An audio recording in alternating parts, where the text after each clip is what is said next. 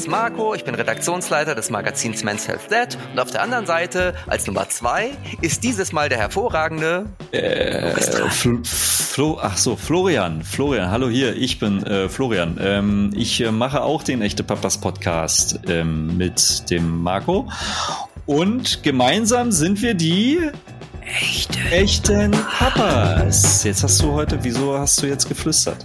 Weil du letztens gesagt hast, wir wollen nur noch flüstern. Und das hat mich total irritiert.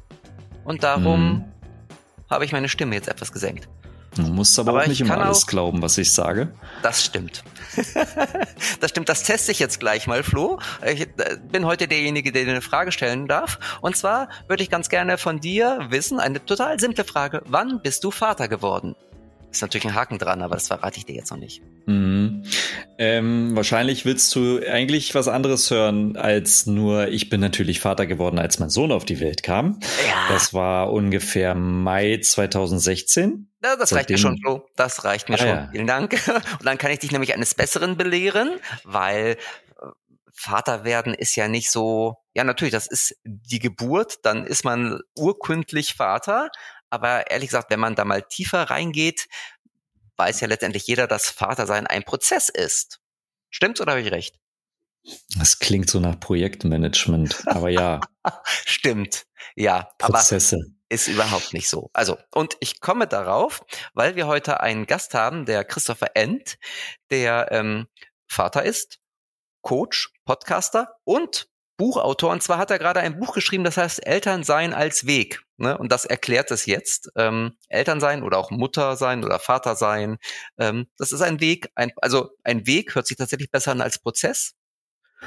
Ähm, Das, das stimmt und äh, ich denke mir jetzt im Nachhinein, ähm, du hast recht, also Weg, Weg finde ich viel besser, weil jetzt kann ich auch nachvollziehen, dass es manchmal ja auch Menschen gibt, die auf diesem Weg falsch abbiegen.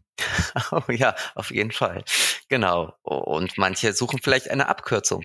Und manche Oh. sind schneller unterwegs und manche, Überholspur, 200 Bummeln km ein als bisschen. Vater. ja, genau. Gut, Ja. also Aber wir sind schon mitten im Thema, deshalb wir müssen sind wir mit dem Thema, müssen wir Chris reinlassen. Ja, unbedingt. Hi Chris, schön, dass du da bist. Ja, danke, dass ich wieder da sein darf. Danke Genau. für die Einladung. Schön, dich wiederzusehen, Chris. Und wieder zu hören. Genau. Meine ich ja, meine ich ja. Es passiert uns nicht oft, dass wir einen Gesprächspartner zweimal hören und sehen. Mm, okay. Nee, Ja. äh, es gab erst einen vor dir. und Das war Moritz Neumeier. Also du bist, äh, darfst dich sehr geehrt fühlen. Inke war auch schon mal zweimal da. Ach, und, du hast und recht, Volker verdammt. glaube ich auch. Aber du bist in einer Ah. illustren, du bist in einer illustren Runde, Chris. Mhm, mhm, Und das es freut gibt ja- mich. Es gibt ja auch einen guten Grund, warum du nochmal da bist. Du hast nämlich gerade ein Buch geschrieben. Mhm.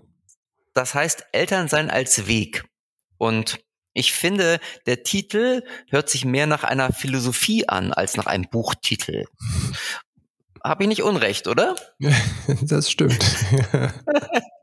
Magst du mal kurz erklären, was es mit Elternsein als Weg auf sich hat? Wie darf man das verstehen aus deiner Sicht? Also man kann das auf drei, ne, drei Ebenen zum Beispiel runterbrechen. Das eine bedeutet, auf dem Weg zu sein, ähm, also ne, kann man sagen, als persönliche, persönliches Wachsen. Ne? Also das ist eine mh, persönliche Transformation, könnte man das auch nennen, wenn man es ein bisschen Ui. spirituell ne- nennen will, ne? dass man halt tatsächlich man selbst wächst. Ne? So, wir haben ja oft diese Idee, dass wir müssen das Kind begleiten, was ja auch wichtig ist. Ne? Und das Kind wächst und muss Dinge lernen und vergessen da ein bisschen dabei, dass wir auch die auch dabei lernen können. Ne? Es kommt ähm, auch ein bisschen daher, dass wir so Vorstellungen haben, dass wir als Menschen auch fertig sind oder bestimmt mit bestimmten Dingen. Ne? Also in Ausbildung sehe ich das auch manchmal. Die Leute denken, sie haben eine Ausbildung gemacht, ein Studium gemacht und dann werden sie fertig. Und es ist für jeden, der länger im Berufsleben ist, der weiß, das ist Käse. Äh, Du lernst ganz viele Dinge on the job, ne? Und ähm, dadurch, dass du dran bleibst, wächst deine Erfahrung einfach. Und das ist beim Elternsein nicht anders. Aber wir haben manchmal die Idee, so, ach, ich werde ich Vater, werde ich Mutter. Und dann ist das auch mit der Geburt, ne? dass man ja vielleicht Vater wird und Mutter wird bei der Empfängnis schon. Ne? Ähm, und dann ist es damit gut. Das ist aber einfach nicht damit getan, ne? sondern beginnt ja die Reise erst. Und das sind so Aspekte, die da reinfließen. Und Weg bedeutet auch, ich bin nicht fertig. Das heißt, ich lerne die ganze Zeit. Das heißt, ich darf auch Fehler machen. Ja, das ist ganz wichtig. Und dann sind wir nicht unter, allein unterwegs auf diesem Weg, ja, sondern wir machen das mit unserem Kind zusammen. Und das dritte vielleicht noch, es ist dein persönlicher Weg, ja, jeder hat seinen eigenen Weg. Das heißt, die schmerzliche Erfahrung eigentlich ähm, ist jetzt gerade, dass dieser Weg auch kein Ziel hat, oder? Also ich meine, du sagst ja gerade, also irgendwie ist man ja unfertig ähm, und man wird ja nie so richtig fertig. Oder hat dein Weg überhaupt ein Ziel? Na, ein Ziel schon, ja. Also wenn man von einem Kompass spricht oder von einem ähm, ähm, Nordstern, das sind ja Begriffe, die auf Elternsein auch fallen. Ähm, Nora Imlau oder Nicola Schmidt gehen ja mit diesen Begriffen auch. Und wenn du einen Nordstern hast, ist ja klar, das ist wie ein Ziel, wie eine Leitschnur, ne? etwas, was dich führt, aber du kommst nie an. Du kannst ja den Nordstern nie erreichen, ja. Aber das führt dich durch die Nacht, durch das Dunkle. Das heißt, der Weg ist das Ziel. ja, genau. Und das kann man ein bisschen entspannt dann betrachten. Ne? Also das heißt, du musst auch nicht perfekt sein. Du musst es nicht, diese Instagram-Perfektion äh, erreichen. Ne? Das ist eine völlige Illusion. Hm. Also ich immer wieder neu lernen ich, ich fand das ganz spannend in, in deinem äh, Intro ähm, vom Buch, wo du genau mhm. das einfach auch beschrieben hast. Und da ist mir das in dem Moment auch nochmal so klar geworden, dass eigentlich ja die richtige Transformation meines Erachtens erst damit beginnt, wenn man Vater oder Mutter wird. Mhm. Also das ja, vorher ja. war ja schon ein Weg, aber dann geht ja mhm. der, der richtige Weg erst los, finde ich. So man kann ja alles als Weg sehen, ne? aber Eltern werden ist tatsächlich eine, finde ich persönlich, eine sehr große Transformation. Also es gibt wenige Dinge, die so uns zurückwerfen, so herausfordern und auf uns selbst zurückwerfen, in einem guten Sinne ja auch. Ja? Wie, wie dieses, da kommt ein kleines Geschöpf in die Welt und ist von dir abhängig und ja, und dann geht's los, die Reise. Holy shit. Ne? also du hast die Reise ja, also du bist ja nicht nur Experte als Elterncoach ähm, in der Theorie für diese Reise, sondern auch du bist ja auch Praktiker, du hast ja selbst zwei Kinder und die sind gar nicht mehr so klein. Ähm, mhm. wie, wie, ist denn deine eigene, dein persönlicher Weg als Elternteil bzw. als Vater? Magst du das mal kurz skizzieren und vor allem, wo befindest du dich gerade auf dem Weg? Ähm, das ist eine gute Frage. Wo befinde ich mich auf dem Weg? Ich kann dir sagen, dass ich immer wieder herausgefordert bin. Ne? Also ich merke dann, dass es bestimmte Dinge gibt, die sich, die mich an meinem Sohn zum Beispiel äh, dann nerven oder wo ich dann genervt reagiere, sagen wir es mal so. Und ähm, dann kann ich gut erkennen, ah, bei meiner Tochter ist es nicht so, ja. Oh, das ist ja spannend schon mal. Okay, liegt und, das am Alter oder liegt das am Geschlecht? Oder sowohl, an was ganz anderem? Sowohl als auch, ne? Also es gibt durchaus Dinge, die mich jetzt an meinem Sohn äh, triggern. Das war aber, als der zehn Jahre jünger war, nicht der Fall, ja. Das hat Dein Sohn ist jetzt 16 oder 17? Genau, der wird jetzt 17. Aha. Und ähm, das ist ganz häufig so, dass Eltern, dass etwas uns triggert und das hat was mit dem Alter zu tun.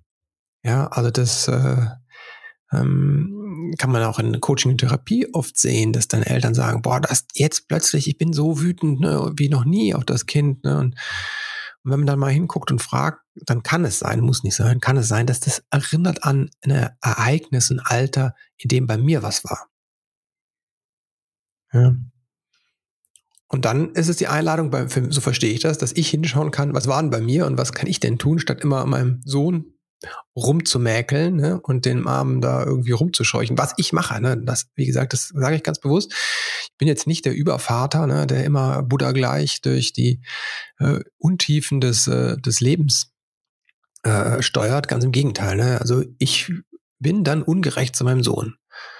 Das ist so einfach. Und ähm, dann kann ich mir das angucken und kann gucken, was verstehe ich da über mich und wie kann ich das vielleicht auch reinbringen in die Beziehung zu meinem Sohn. Wie schnell passiert das oder sagen wir mal, wie schnell gelingt es dir, da auch in diesen Momenten Einheit zu gewähren und da für dich zurückzublicken, was jetzt gerade vielleicht nicht richtig oder wie du dich hast triggern lassen. Also, weil ich stelle mal fest, wenn ich solche Momente habe, das dauert bei mir dann schon ein paar Minuten und dann denke mhm. ich mir, verdammt, jetzt hätte ich eigentlich viel früher reagieren können. Ja, das ist bei mir auch sehr unterschiedlich. Ne? Es kommt drauf an. Wenn es was ist, was, was, was stark ist, was gerade neu ist, ein Trigger, ne, dann kann das auch sein, dass ich da drin hänge erstmal. Ne? kann auch sein, dass ich es dann merke und trotzdem drin hänge, ja. Das ist ja auch nicht so, dass ich merke es und dann bin ich sofort ausgestiegen, sondern es kann sein, ich merke das und ich komme da nicht raus, ja. Ähm, dann bin ich im Schimpfen und merke das eigentlich, ja. Hm. Und dann muss man sich zusammenreißen. Und das ist nicht einfach, ne? Und das finde ich immer spannend, einfach das zu merken. Ah, okay, als erwachsener Mensch ist nicht einfach, etwas zu merken und daraus äh, auszusteigen, ja. Mhm. Ich finde, dass der Flo auch relativ weit ist, wenn er sagt, er merkt mhm. das schon nach ein paar Minuten. Ja, also bei mir dauert es ein paar Stunden, ehrlich gesagt. naja, ja, das ist Zeitspanne. ich glaube, es kommt drauf an einfach. Ne? Es gibt bestimmt auch Dinge, die du merkst und die Dinge, die dir gar nicht passieren.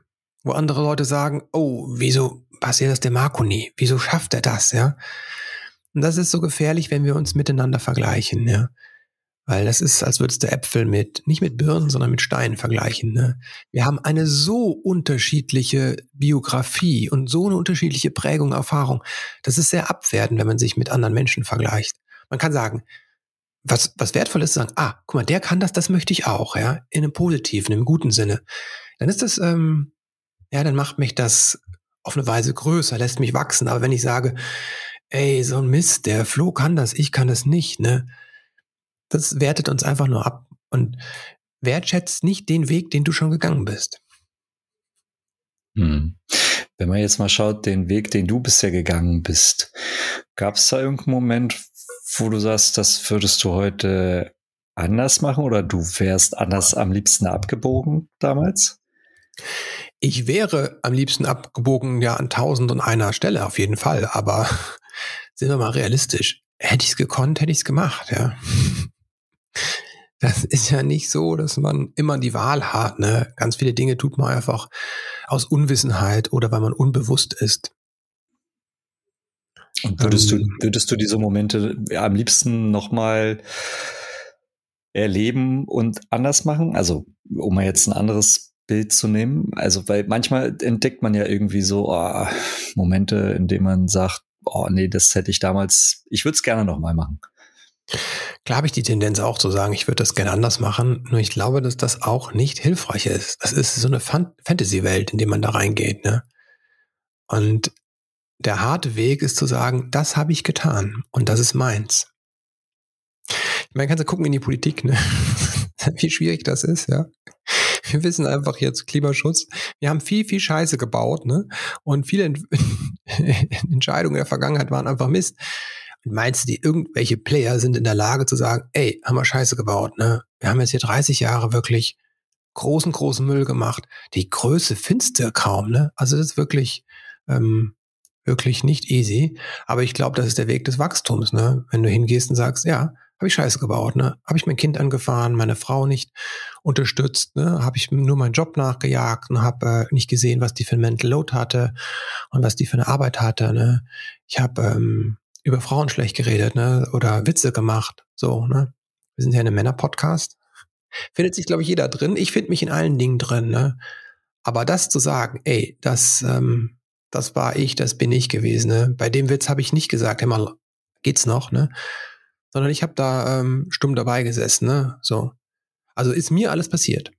Mhm. Ja. Aber man muss dann auch schon so ehrlich sein und dann zukünftig auch seine Konsequenzen ziehen, oder? Also jetzt nur zu sagen, so habe ich Scheiße gebaut, abgehakt, ähm, muss man halt beim nächsten Mal ein bisschen anders reagieren. Ja, um da auch liebevoll mit sich zu sein, ne? weil wir, also das ist halt auch, wir sind ja alle, haben unsere Prägung, wir leben in der Gesellschaft, ne? wir sind nicht allein unterwegs. Es ist nicht so easy, das Ruder mal eben rumzureißen, ja. Aber klar, wenn du nur dich hinsetzt und sagst, ich habe Scheiße gebaut und nichts veränderst, ist auch nichts. Ne? So. das darf auch jeder für sich selbst entscheiden. Ich habe manchmal schon natürlich den Moralapostel in mir ne, und würde mir wünschen, alle würden mal jetzt auf ihre Karre verzichten und auf Elektroautos und aufs Fahrrad umsteigen. Aber das ist auch ziemlich anmaßend. Ne? Und das Gleiche ist es auch mit äh, der Erziehung und mit wie wir unsere Rollen leben. Ja.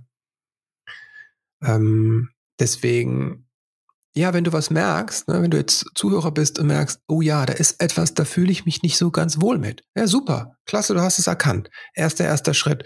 Und bleib einfach dabei mit diesem, ich fühle mich nicht wohl, ja. Ich tue etwas, was eigentlich nicht meinen Werten entspricht, ja. Wenn du da dran bleibst, ohne jetzt zu denken, ich muss jetzt ne, mein Leben komplett umkrempeln, sondern bleib nur in dieser kleinen Unzufriedenheit mal ein bisschen drin. Und dann kannst du gucken, ähm, realistisch, was kann ich denn ändern, ja? Ist das ein bisschen verständlich? Ja, für mich schon, für den Flo auch, wenn ich mir so anschaue und ich hoffe für den einen oder anderen Hörer oder Hörerin auch. Ähm, aber bleiben wir mal bei den Hörern. Mhm. Du sprichst ja in deinem neuen Buch bewusst alle Eltern an, ne? also mhm. Elternsein mhm. als Weg. Aber aus Erfahrung kann ich sagen, dass es zwischen Müttern und Vätern manchmal doch kleine Unterschiede gibt. Ähm, Gibt es aus deiner Sicht Besonderheiten bei den Männern, bei den Vätern? Also du hast ja nicht nur dieses Buch geschrieben, du bist ja auch Coach, vielleicht auch aus deiner Beratungserfahrung heraus? Natürlich gibt es Unterschiede, ne? vor allem wenn du das jetzt kumulierst. Ne? Wenn du alle Männer zusammenpackst, alle Frauen zusammenpasst, dann hat man schon so Tendenzen. Ne? Wenn ich aber jetzt eine Einzelperson sehe, dann fällt mir das dann immer sehr schwer zu sagen, das ist typisch männlich, das ist typisch, typisch weiblich, ne? so weil ich dann sehe, dass ich dann eine Frau habe, die total in ihrer Power ist, ne? die aber so in der Power ist, dass sie manchmal gar nicht so viel Mitgefühl hat. Ne? Und dann habe ich einen Mann sitzen, der unglaublich mitfühlend ist, aber seine Grenzen nicht wahren kann. Ja, so, so what? Ne? Ist der Mann jetzt nicht männlich, die Frau nicht weiblich? Ne? Also das ist so, wenn es individuell wird, wenn es um die einzelne Person wird, finde ich es dann immer schwierig, ne, weil ich dann immer das Gefühl habe, das ist so unterschiedlich. Ne? Es kommt auf die Person drauf an. Und deswegen bin ich da einfach vorsichtig. Und deswegen schreibe ich lieber übers Elternsein, ja, als zu sagen, das machen die Männer so, das machen die Frauen so. In deinem Buch schreibst du ja unter anderem, ähm, wir lernen mit und durch das Kind und mit jedem Kind ähm, auch immer wieder neu. Heißt es, ganz platt gesagt, es gibt nicht nur einen diesen Königsweg, sondern viele Millionen, tausende Wege, was uns vielleicht gerade deshalb so schwer macht, mhm. manchmal? Auf jeden Fall. Ne? Das ist, was ich am Anfang gesagt habe, das ist dein persönlicher Weg. Also hat er was zu tun mit mir oder dir als Person. Deswegen, ja, es geht um Beziehung. Also sind da zwei Menschen mindestens drin. Also ich und das Kind. Und das heißt, ich bringe meine Persönlichkeit rein. Also kannst du gar nicht den einen Weg geben. Und dann kommt das Kind mit seiner Persönlichkeit. Und dann entsteht zwischen diesen beiden Persönlichkeiten eine sehr individuelle Beziehung. Und dafür kann es keine ähm, fertige Lösung geben. Natürlich gibt es sowas wie eine Landkarte, bestimmte Wegmarken, die für alle gleich sind bestimmte Dinge. Ne? Wir ticken auf eine Weise alle gleich. Ne? Also unser Körper funktioniert ja auch ähm, auf eine Weise gleich. Und trotzdem wieder diese sehr, diese Unterschiedlichkeit. Wir alle brauchen, ähm, keine Ahnung, die Makronährstoffe, ne? so äh, Kohlenhydrate, Fett, Eiweiß. Aber manche Leute können kein Kohlenhydrate. Äh, da ist, ne, das ist viel zu viel. Die haben eher, die fahren eher gut, wenn sie viel Eiweiß essen. Ne? Andere ähm, die brauchen eher, keine Ahnung, viel Gemüse. Also wir sind so unterschiedlich. Und das ist, das ist, glaube ich, ganz wichtig, das zu verstehen, dass da nichts falsch dran ist, sondern eher im Sinne von eine Einladung zu gucken, wer bin ich überhaupt, wie funktioniere ich und dann zu gucken, wie funktioniert mein Kind und wie funktioniert dieses Spiel, was sich zwischen uns gestaltet. Mhm. Das ist ein sehr persönlicher Weg dann. Hm. Und, aber es gehört ja dann zu diesem Weg generell ja auch noch dazu, dass man eben dann ja auch Fehler macht. Das ist, mhm. liegt in der Natur der Sache nun mal mhm. einfach. Ähm, und auch, glaube ich, in der Bewertung ähm, der Wegmarken, von denen du gerade gesprochen mhm. hast, die man, die man letztendlich ja wie bewertet. Wie, wie ist das denn mit diesem ähm, Fehler ähm, machen?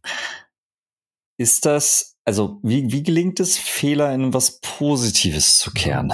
Weil meistens ist es ja irgendwie so, dass man sich, ne, gut, man mhm. registriert Fehler, man tut so, mhm. ja, ist blöd, versuche ich das nächste Mal besser zu machen oder eben nicht, aber wie kommt man damit klar? Ja, das liegt, glaube ich, auch in unserer Fehlerkultur. Es hat viel mit unserem Schulsystem zu tun und diesem Land, in dem wir leben, ne, wo Perfektion sehr hoch gehalten wird, dieser Kultur. Und ähm, eher dann auf die Leistung oder das Endprodukt geschaut wird, ja, auf das Spaltmaß vom Auto als auf die Menschen und wie es denen dabei geht. Und dass das zu sehen ist, dass es, ähm, ja, dass wir alle wachsen und dass dazu mhm. gehört, unabdingbar Fehler zu machen.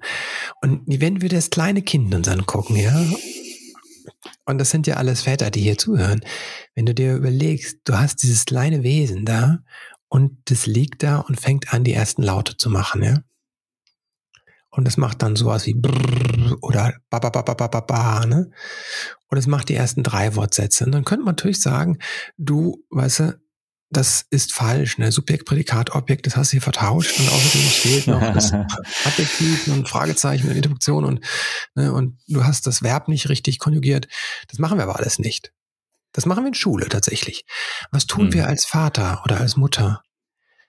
Wir freuen uns, dass das kleine Wesen seine ersten drei, seinen ersten drei Wortsatz sagt, ja. Wir strahlen das an. Wir überschütten das mit Freude und Lob. Sagen, oh, jetzt schön. Und, ne, und wir lächeln und wiederholen die Worte. So lernen wir. Wenn das Kind anfängt zu laufen, es fällt die ganze Zeit hin, ja, und jeder sagt so, oh, ja, ah, ne, und so, und hilft dem Kind, unterstützt es und freut sich mit ihm. Über jeden Schritt. Und dann kommt unser Schulsystem und irgendwas in unserer Kultur, was dann beginnt, auf jeden Fehler unbarmherzig hinzuweisen, mit einer Strenge, die etwas in uns zuschnürt, ja. Und dann zerstören wir das Ganze oder für viele Menschen lernen und belegen Fehler mit etwas sehr Negativem. Aber in dem Kind ist ja angelegt, es will laufen lernen, es will reden lernen. Dieses autonome Wachsen ist in jedem von uns enthalten.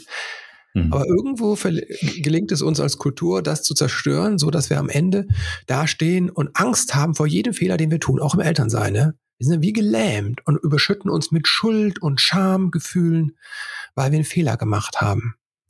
Statt sehr mitfühlend zu sein mit uns zu sagen, ja, habe ich gemacht, den Fehler. Okay, jetzt versuche ich es mal ohne Fehler. Und zu wissen, ich werde nochmal hinfallen, ja. Hm. Aber in mir ist der angelegt, wenn ich nicht gestört werde von der Gesellschaft, ist mir eigentlich angelegt, dass ich lernen möchte, dass ich weiter wachsen möchte, dass ich ein besserer Vater, eine bessere Mama werden will. Liegt das ein bisschen daran, dass man, oh sorry, dass ich unterbrochen habe. Alles gut. Liegt es vielleicht ein bisschen daran, dass man äh, Angst davor hat, dass diese Fehler so gravierend sich auswirken mhm. werden auf die, auf die weitere Entwicklung des, des Kindes? Also wenn ich mir überlege, ich müsste mir jetzt mhm. eingestehen, verdammt, ich glaube, ich habe äh, in der Art und Weise, wie er seinen Mitschülern begegnet, wahrscheinlich einen Fehler gemacht. Dann ist das ja erstmal so, okay, das war ein Eingeständnis, aber wie schnell kriege ich diesen Fehler bitte schön korrigiert? Ja, also das ist auf jeden Fall was, was äh, ich immer mehr begegne, dass die Eltern sehr aufgeklärt sind, viele, ne, einfach viel Wissen haben über, über Bindung, Beziehung und wie prägend unser Umgang mit den Kindern ist. Und dann kommt ein großes Schuldgefühl und dieses schlechte Gewissen, oh Gottes Willen, das habe ich getan. Und das erstmal, ähm, also das ist erstmal äh, ein Fakt, dass diese Schuldgefühle durch das Wissen entstehen, ja. Was hilft an dieser Stelle, ist einfach eine Perspektive, die Perspektive zu wechseln und zu schauen, mache ich es genauso wie meine Eltern, ja? Das ist für viele schon erleichternd. Sagen sie, nee, mache ich um Gottes Willen nicht, so wie meine Eltern, weil die sich schon gar nicht äh, damit beschäftigt haben, ne? Oder so. Die haben gar nicht diesen Podcast hier gehört, ne? Die haben sich gar nicht diese Frage gestellt, hätte ich das mit meinen Mitschülern, mit den mit Mitschülern anders machen sollen. Und das zeigt ja, es hat trotz allem, was du erfahren hast in deiner Kindheit, hat bei dir eine Entwicklung stattgefunden, ja? Jetzt machst du es schon ein bisschen anders als, als deine Eltern, besteht die Wahrscheinlichkeit, dass dein Kind auch auf einem neuen Niveau landen wird. Es ist auch wichtig aus meiner Sicht zu verstehen, ne, dass wir nicht alles auflösen müssen. Ja? Wir müssen nicht die, Traumata von, weiß ich nicht, wie tausend Jahren auflösen und diesen ganzen Käse. Das ist auch völlige Hybris, völlige ähm, Anmaßung, dass das gelingen kann. Es gibt dieses, diese Begriffe von Cycle Breaker, ne? Also ich breche jetzt den äh, Kreis der Gewalt. Und auf eine Weise ist was Gutes drin, wenn ich sage, okay, ich höre zum Beispiel auf, das zu tun. Ja, sehr wertvoll. Meine Mutter hat gesagt, ich höre auf, ne, hier das Schlagen, die Gewalt, die körperliche Gewalt endet hier. Und sie hat mich nie geschlagen. Da hat sie wirklich was unterbrochen. Und dann hat sie auch Dinge gemacht, die nicht so hilfreich waren. Ne, so. Und äh, ja, das ist einfach die Realität, ne, dass wir das nicht alles auflösen können. Aber wir können unsere Schritte tun, die wir tun können. Mich würde mal interessieren, gibt es eigentlich Abkürzungen auf den Elternweg, die du uns vielleicht verraten kannst? Man wünscht sich sowas immer ja so sehr. Das ist wie bei diesem großen schwedischen Möbelhaus, ne? Kennt ihr das? Ja. Da gibt es Mhm. zwischen der Abteilung so Abkürzungen, ne? Genau, direkt Mhm. ins Restaurant sozusagen. Genau. Und die sind gut, wenn man die kennt, ne? Aber es gibt eine Gefahr bei den Abkürzungen, ne? Ist das schon mal passiert, dass du in die falsche gegangen bist, dann bist du wieder zurückgelaufen, ne? Okay, also es ist wie beim im Möbelhaus mit dem Elternsein Genau. und Vatersein. Mhm. Also, ich sage mal so, es kommt drauf an, wo du bist und wo das Problem ist, ne? Die Herausforderung liegt, ne? Ich mache da mal so drei Blöcke auf, das, also die drei Ts nenne ich das, ne? Das eine ist das Thema, das andere sind die Tools und das dritte ist das Trigger. Und dann kannst du schauen, wo ist dein, äh, liegt eigentlich der äh, Hase im Pfeffer bei dir? Liegt das am Thema? Also das heißt Wissen, fehlt dir Wissen? Gibt Eltern, die wissen einfach nicht, immer noch nicht, dass es ungünstig ist, Kinder anzuschreien? Ja, und was für, für Schäden das hervorrufen kann. Und es kann hilfreich sein, die wissen es einfach, ne? Oder dass man Kinder keine Schlaflernprogramme macht, wo man die Kinder alleine lässt. Ne? Wenn man das denen erklärt, dann lassen die das einfach sein. Ja, das haben die dann einfach nur gemacht, weil es ein äh, Fehlwissen ist. Wenn du aber schon ganz viele Podcasts und Bücher konsumiert hast und es klappt immer noch nicht, könnte es sein, dass es an dem zweiten Ding liegt, an den Tools. Also dir fehlt einfach Handwerkszeug. Also du weißt, dein Kind sollst du nicht anschreien, aber du weißt gar nicht, was sollst du anders machen. Dann hilft dir vielleicht ein Kurs in gewaltfreier Kommunikation oder in, im Spiegel, ne, in personenzentrierter Gesprächsführung. Kann unglaublicher Gamechanger sein. Ja. Das mache ich in einem Wutkurs zum Beispiel oft, ne, und dann ähm, sagen die es, wow, Wah- Wahnsinn, es funktioniert. Kann aber auch sein, dass du das kannst, ja. Und trotzdem, wo wir eben drüber gesprochen haben, wir in uns ne, e- explodiert immer was. Ne, so. Und dann hat es was mit den Triggern zu tun und dann ist es eher wichtig, mal zu schauen, äh, was ist eigentlich in mir los. Ne? Und äh, dann geht es eher darum, was in einem selbst aufzulösen. Ja? Deswegen muss man, ist es hilfreich zu wissen, wo, ähm, woran liegt es denn, auf welcher Ebene. Und dann kann man das adressieren. Und wenn du da eine Abkürzung haben willst, ne, dann kannst du gucken, brauche ich ein Buch, brauche ich einen Kurs oder brauche ich jemanden, der mich begleitet? Und das ist natürlich, wenn du jemanden hast, der dich persönlich begleitet, kann das in der, äh, im Wachstum und im Wissen und im Lernen ein enormer Turbo sein. Also wenn du jemanden an der Seite hast, der wirklich sich im Thema auskennt und das wer wertschätzend macht, kann das ein echter Turbo sein. Also das wäre die Abkürzung, ein, ein Guide, sich eine, ja, zu nehmen. Der kann dich gut durchs Gebirge führen. So. Mhm. Ähm, und, und so tempomäßig, ähm, wenn es schon nicht die, also wenn es ein paar Abkürzungen gibt, aber nicht so viele, kann man wenigstens das Tempo erhöhen? Wahrscheinlich auch nicht, oder? Meistens geht es eher darum, das Tempo äh, rauszunehmen und langsamer zu werden. Okay, da kommt man schneller Also das voran. Gegenteil. Ja. ja, weil wir alle viel zu schnell in der Regel sind. Ja. Wir haben einen sehr, sehr schnellen Verstand. Und ähm, entweder ist der sehr schnell oder die Impulse in uns sind sehr schnell. Und damit verpassen wir aber ähm, die wahre Interaktion. Ja, wir können dann gar nicht aus einem ruhigen State, so aus einem ruhigen Mind, das Gegenüber sehen, das Kind zum Beispiel, und wirklich wahrnehmen, was das Kind braucht, sondern da gibt es einen Impuls aus uns und das ist eine Reaktion, ja, das ist keine Antwort. Und eine Antwort braucht eine Ruhe, ne, dass ich einfach bei mir bin und sehen kann, was brauchst du denn gerade jetzt? Und dafür ist die Langsamkeit gut. Und wichtig ist auch, wenn du Tempo sagst, ja, wir haben alle unterschiedliche Tempi, alle unterschiedliche Geschwindigkeiten, wie wir lernen und wie wir uns entwickeln. Es gibt Leute, die sind so wahnsinnig schnell im Lernen. Und ich zum Beispiel jemand, der braucht einfach Zeit. Ja, ich habe jetzt eine Fortbildung gemacht, anderthalb Jahre. Und ich habe erst Gefühl, ich fange es erst an zu verstehen. Ich mache die wahrscheinlich jetzt nochmal als Assistent, wenn es klappt.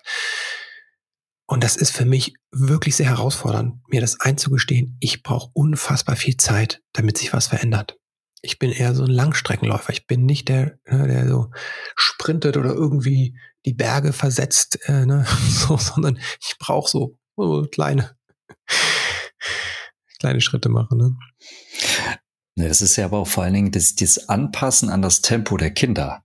Mm. Oder? Mm. Also mal unabhängig, unabhängig jetzt von sich selbst. Also Mhm. ob ich jetzt ein schneller Lerner bin oder ein Mhm. langsamer Lerner. es, also ich, weil ich stelle immer wieder fest, dass ähm, ich brauche auch bei manchen Dingen viel Zeit oder brauche ein bisschen mhm. länger. Es gibt ein paar Sachen, die habe ich erst mit 40 Jahren irgendwann mal kapiert. Ja. Das ganze Jahr, ihr ganze Leben über äh, ist es immer, hat man das so für Selbstverständlichkeiten. So, und mhm. bei, bei meinem Sohn denke ich mir auch manchmal, ich glaube, er braucht einfach ein bisschen mehr Zeit. Und sich da anzupassen, das finde ich ist eine Herausforderung, weil man selber ja relativ schnell entscheiden kann, wann man das Tempo erhöht und wann nicht. Das Kind kann das ja noch nicht. Mhm. Und ich glaube, dass wir uns selbst auch überfordern häufig mit der Geschwindigkeit. Das ist, wenn ne, ich Leute in der Praxis sitzen habe und ich sage, ähm, lass dir mal einen Moment zum Ankommen. Äh, ich habe vor der Tür schon gewartet. Das meine ich nicht. Lass dich mal ein bisschen ankommen. Und das ist dann, ähm, was du sagst, um das Tempo ähm, und den anderen zu spüren und zu gucken, was braucht, wie geht das Kind in dem Tempo. Und das ist, wir haben eine schnelllebige Zeit, ja. Und das haben wir nicht erst seit der Einführung von SMS und äh, Slack und WhatsApp, ne, sondern wenn du Anfang des 20. Jahrhunderts dir Filme anguckst, wie das Industriezeitalter dargestellt wird, überzeichnet, dann siehst du schon, dass die Geschwindigkeit schon eine Weile in unserer Gesellschaft herrscht. Und ich bin überzeugt, dass wir ganz viel langsamer sind eigentlich. Die meisten von uns. Mhm. Noch ein abschließender Gedanke dazu, weil Flo gesagt hat, du ähm, willst deinem Sohn oder glaubst deinem Sohn mehr Zeit geben zu müssen. Bei mir ist es genau andersrum. Ich habe immer das Gefühl, dass ich meinen Kindern immer hinterherlaufe die sind hm. für mich zu schnell. Also da tut sich sowas äh, und so viel. Vielleicht liegt es auch daran, dass sie jetzt gerade in der Pubertät sind, dass ich denke, ähm, da komme ich gar nicht hinterher. Und jetzt geht es nicht hm. darum, wie man TikTok ähm, bedient oder so, sondern hm. ähm, einfach von der Entwicklung her. Hm. Ja, das ähm, sprichst auch etwas an, dass wir uns davon lösen dürfen, dass wir alles verstehen und alles miterleben, was die Kinder erleben. Ich habe hier hinten drin dieses ähm, wunderbare Gedicht im Buch von Kali Gibran. Ne? Und da steht das nämlich genau drin, ja. Ähm, ich zitiere das mal, ja. Eure Kinder sind nicht eure Kinder, heißt das, ja. Jetzt möchte ich die, die, die, die Stelle finden. Ihr dürft ihnen eure Liebe geben, aber nicht eure Gedanken, denn sie haben ihre eigenen Gedanken. Ihr dürft ihren Körpern ein Haus geben, aber nicht ihren Seelen. Denn ihre Seelen wohnen im Haus von morgen, das ihr nicht besuchen könnt, nicht einmal in euren Träumen. Und ich kann das gut verstehen, ne? wenn die Pubertät kommt, ne? dann merkt man ja auch so eine Bewegung aus dem Elternhaus hinaus, ne? wenn es gut läuft. Und ähm, dann kommt man manchmal nicht hinterher. Und das ist dann dieser Punkt, wo man sehen darf, finde ich so wirklich, dass die nicht, dass die nicht, äh, dass wir das nicht alles verstehen und mitgehen müssen, ja. Und das ist nicht leicht. Da hat man das Gefühl, man kommt nicht hinterher. Und wenn man das sieht und bei sich bleiben kann und für das Kind dennoch da sein da kann und das Kind auch gehen lassen kann, seine Schritte, ich glaube, das ist dann sehr wertvoll. Aber das Gefühl, dass man nicht hinterherkommt, kann ich gut verstehen. Ich glaube, das ist das, was Kali Gibran meinte, wenn er sagte, ihre Seelen wohnen im Haus von morgen, das wir nicht betreten können. Es hat etwas Trauriges. Chris, ich bin mit deinem Buch noch nicht ganz durch, aber ich bin auf eine Analogie gestoßen, die ich gerade aus meiner Men's Health Perspektive total interessant finde. Und zwar schreibst du, dass es beim Elternsein im Grunde wie im Fitnessstudio ist. Magst du das zum Abschluss unseres Gesprächs bitte noch einmal erläutern? Mhm. Ja, ich finde das ja großartig mit dem Fitnessstudio. Also ich gehe da nicht so gern hin, aber Aber du scheinst Erfahrung zu haben. Ja, sagen wir mal im Training. Ne? Und was ich da spannend finde, ähm, ist einfach, ähm, was es da für Erfahrungen gibt, wie Wachstum, also Muskelwachstum ja funktioniert. Also du musst den Muskel schon äh, reizen, damit er äh, wächst, ne? sonst funktioniert das nicht, wenn man nur auf der Couch liegt. Muss halt schon irgendeine Liegestütze machen. Allerdings, was das Besondere ist, dass es ja immer dann die Pausen gibt. Ne? Und in der Pause, in der Regenerationsphase, äh, wächst dann der Muskel. So. Das finde ich total spannend, diese Analogie, weil das aufs Elternsein oder aufs persönliche Wachstum auch zutrifft. Hm, dass wir natürlich eine Herausforderung brauchen, aber wir brauchen auch eine Regenerationsphase. Und das sind, eigentlich ist das ein ganz normaler Zyklus, so eine Sinuskurve auf und ab. Und das haben wir äh, an ganz vielen Stellen im Leben, ne? Tag-Nacht-Rhythmus ähm, und solche Dinge. Und Anspannung, Entspannung ist einfach Teil, des, so funktioniert das Leben. Allerdings in unserer Gesellschaft ist es so, dass wir sehr viel in dieser Anspannungs-, in der Herausforderungsphase sind, unterwegs sind. Das hat was mit der Leistungsgesellschaft zu tun. Ja? Und die Pause ist nicht so gut beleumundet, ne? also, ist nicht so gut angesehen. Mit der Folge, dass davon immer weniger wird im ganz normalen Arbeitsalltag. Jetzt kommt auch noch das Elternsein obendrauf. Und dann ist es oft der Punkt, wo das auseinanderfliegt und wo wir nur noch in der Herausforderungsphase sind oder sogar in der Überforderungsphase. Und das ist etwas, wo wir gar nicht drin sein wollen. Ja? Weil das ist die Red Zone, also die rote Zone. Und das macht auf äh, Dauer krank. Und das ist das große Problem. Und deswegen ist die Analogie so wichtig, dass wir diese Regenerationsphasen brauchen. Und da muss man wirklich sehr genau hinschauen, ähm, sonst rennen wir alle kollektiv als Eltern da in diese in diesen Burnout. Ne? Die Mütter mal zuerst. So, ja. Deswegen ist mir das so wichtig. Ich finde die Analogie ja sehr spannend, ähm, weil wenn man jetzt mal bei dem Bild bleibt, Marco, das kennst du ja auch im Fitnessstudio, du hast ja dann bestimmte Übungen, womit du bestimmte Muskelpartien besonders stärken kannst, weil du sie vielleicht brauchst. Ich denke da immer an meinen Rücken. Ich mache morgens immer Rücken, ähm, so ein bisschen Training, weil ich Probleme mit dem Rücken schnell kriege. Gibt es irgendwelche Übungen, wo du sagst, so die kann man tun, um vielleicht die Regenerationsphase ähm, besser zu überbrücken oder vielleicht, keine Ahnung, viel besser durch diesen Stress zu kommen? Äh, meinst du mich? ja, ja, ja, ja. Äh, also, nee, Marco käme jetzt mit, also da musste aber, da musste 70 Kilo an beide Hände nehmen. Nee, ich meine, meine dich. Ja, okay. Also erstmal ist festzustellen, dass der normale Beruf und äh, Familienalltag eigentlich schon Herausforderung genug ist, ja. Und in der Regel ist es einfach so, wir brauchen viel mehr Regenerationsphasen. Das ist der Punkt, wo wir ansetzen. Ne? Wir brauchen quasi nicht noch mehr Übungen. Ähm, was helfen kann, das zu verstehen, wo bin ich überhaupt, ja. Und viele Eltern sind in der Herausforderungsphase, wenn nicht in der Überforderungsphase. Ist einfach, dass man mh, hm, mehr Bewusstsein entwickelt. Ja, das hört sich jetzt ein bisschen spirituell an. Man könnte dann psychologisch von der Metakognition sprechen, ja. Dass du dir bewusst wirst, was in deinem Inneren in dir vor sich geht. Auf gedanklicher Ebene, auf emotionaler Ebene und auf physischer Ebene, auf körperlicher Ebene. Das ist, was die achtsamkeitsbasierte Meditation lehrt. Also wir könnten auch eine Übung einfach machen, wenn du zuhörst jetzt, dass du einfach dir jetzt einen Moment nimmst, innehältst. Wenn du möchtest, kannst du die Augen schließen, wenn es für dich passend ist. Und einfach mal beobachtest, was gerade in dir vorgeht. Also konkret, ähm, was spürst du im Körper? Wenn du irgendwo sitzt, kannst du den Kontakt spüren zur Unterlage. Vielleicht kannst du den Kontakt spüren, wo die Füße auf dem Boden stehen, wo die Füße in den Schuhen sind. Vielleicht kannst du den Kontakt von der Haut zur Luft spüren. Vielleicht ist die kalt oder warm.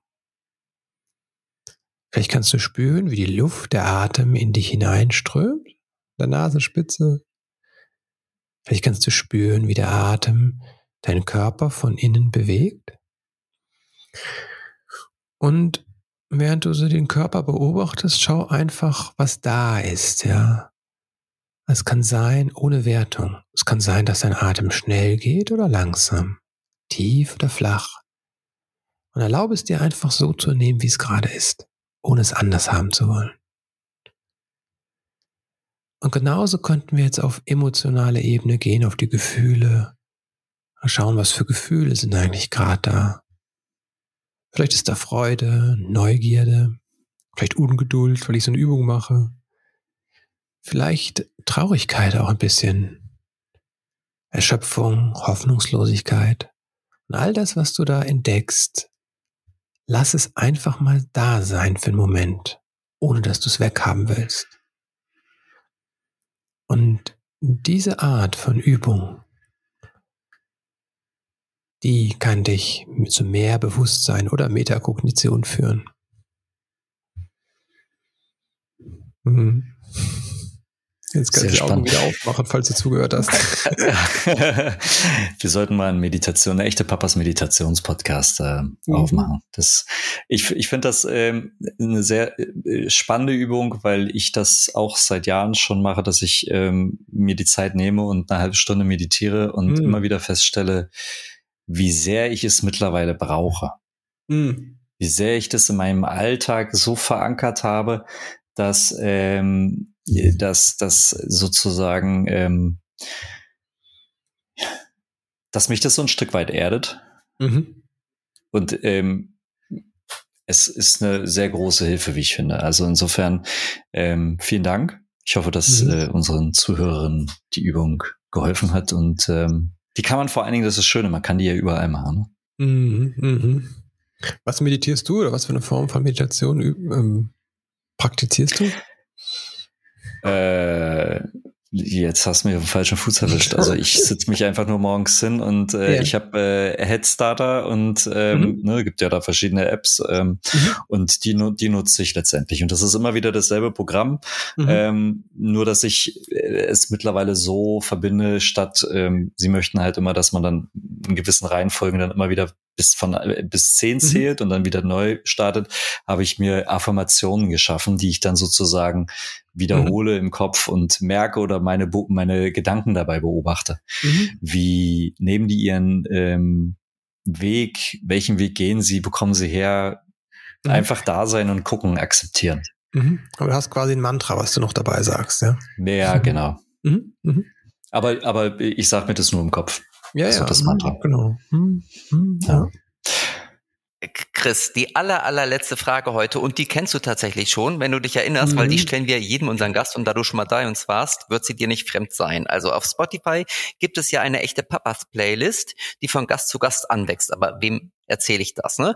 Ähm, und jeder unserer Gäste darf sich ein Lied wünschen. Du hast dir schon mal ein Lied gewünscht, aber Heute darfst du dir noch ein zweites Lied wünschen, idealerweise eins, das zum Thema dieser Folge passt oder was dich vielleicht auch auf deinem Weg zum Elternsein oder Vatersein begleitet. Wir haben gestern tatsächlich hier in der Familie drüber gesprochen. Ich habe die gefragt und äh, kamen ganz ah, viele Vorschläge. Cool. Tatsächlich auch Kinderlieder, aber ich dachte, das will ich will euch jetzt nicht Ralf Zukowski zumuten. Nehmen wir auch. Haben wir auch schon als Gast da gehabt. Ja. ja ähm, als Gast hatte ihr den sogar? Ja. Okay, cool, cool. Ich habe ähm, Everything at Once von Lenka. Ja. Das ist ein englischer Song, den wir tatsächlich auch in der Familie mh, hm, vor ein paar Jahren sehr intensiv gehört haben auf unseren äh, Urlaubsreisen. Und ähm, also es gibt einmal da diese familiäre Komponente, dass wir das als Familie gehört haben. Unsere Tochter, die da damals kein Englisch konnte, irgendwie mit sechs Jahren äh, aus vollem Hals natürlich total falsch mitgesungen hat. Ne? Und das war ihr Lieblingslied. Insofern ist das emotional geprägt. Aber ich finde es auch großartig vom Text, weil sie beschreibt jemanden, der ganz viele verschiedene Dinge versucht zu erreichen. Ja, um, as deep as a bite, as dark as a night, as sweet as a song, as right as a wrong, as long as a road, as ugly as a toad. Sie versucht ganz viele Dinge zu bedienen, weil sie alles Mögliche sein will auf einmal. Und ich finde, das beschreibt so schön, wie das Elternsein ist oder das Vatersein ist. Wir versuchen auch ganz viele Dinge zu sein. Wir versuchen erfolgreich im Job zu sein. Wir versuchen ein guter Partner zu sein. Wir versuchen ein guter Vater zu sein. Wir versuchen ein guter Bürger zu sein. Ne? Ähm, wir versuchen ganz viele Qualitäten zu haben, zuzuhören, äh, liebevoll zu sein, humorvoll zu sein, rücksichtsvoll zu sein, ne? stark zu sein. Ne? Das ist auch so eine völlige Überforderung und so eine Hybris wieder, ne? dass wir alles sein wollen. Und äh, statt einfach so zu sein, wie wir sind, mit allen Ecken und Kanten, die wir leider auch alle mitbringen, oder zum Glück. Deswegen finde ich diesen Song so großartig. Cool. Setzen wir sehr, sehr gerne auf die echte Papas Playlist von Spotify, mhm. oder Flo? Ah, ja? sofort. sofort genau, drauf. die man, und jetzt machen wir ein bisschen Werbung noch kurz zum Schluss, genauso abonnieren kann wie diesen Podcast natürlich auch. Ähm, aber das Wichtigste ist, ähm, hört uns. Ne? Also downloaden, bewerten, weitersagen ist super, aber anhören ist das Beste. Ähm, was natürlich auch für deinen Podcast gilt, Christopher. Ähm, Elterngedöns haben wir noch gar nicht drüber gesprochen heute, aber ähm, ging ja auch in erster Linie um dein Buch. Deshalb nochmal ganz kurz, wie kriegt man dein Buch? Wahrscheinlich in jeder Buchhandlung, genau, oder? Buch und Podcast gibt's überall da, wo es Bücher und Podcasts gibt. Genau. Und das Buch gerne bei der, bei der Buchhandlung um die Ecke, ne? deiner Buchhandlung deines Vertrauens. Stimmt, kann ich nur unterstreichen. Gut. Okay, ja, dann sehen wir uns demnächst wieder in der Buchhandlung, hoffe ich. Ja. Alle drei. Wenn wir dann ähm, ja die nächste Auflage deines Buches in den Händen halten, hoffentlich. Oder wieder das nächste Buch, oder? Kannst du schon was spoilern? Oder das, Kommt äh, demnächst noch was von dir? Äh, das Best of Best of Beste Papas Buch. Gibt's das mal? nee, wäre auch eine Idee. Gut. Mhm. Danke für die okay. Einladung. Ja. Dann ja. Schön, ja, vielen, vielen Dank, dass du mhm. da warst und dass du so ein schönes Buch mitgebracht ja, hast. Das, äh, man, man, muss wirklich sagen, jeder muss es einmal wenigstens in die Hand genommen haben, weil es dann erst seinen ganzen Zauber, glaube ich, erfüllt. Mhm. Gut. Danke. Okay. Dann vielen Dank, Chris, ne? Und bis bald hoffentlich. Ja, bis bald. Tschüss. Du darfst gerne ein drittes Mal kommen. ciao, ciao. Mach's gut. Tschüss.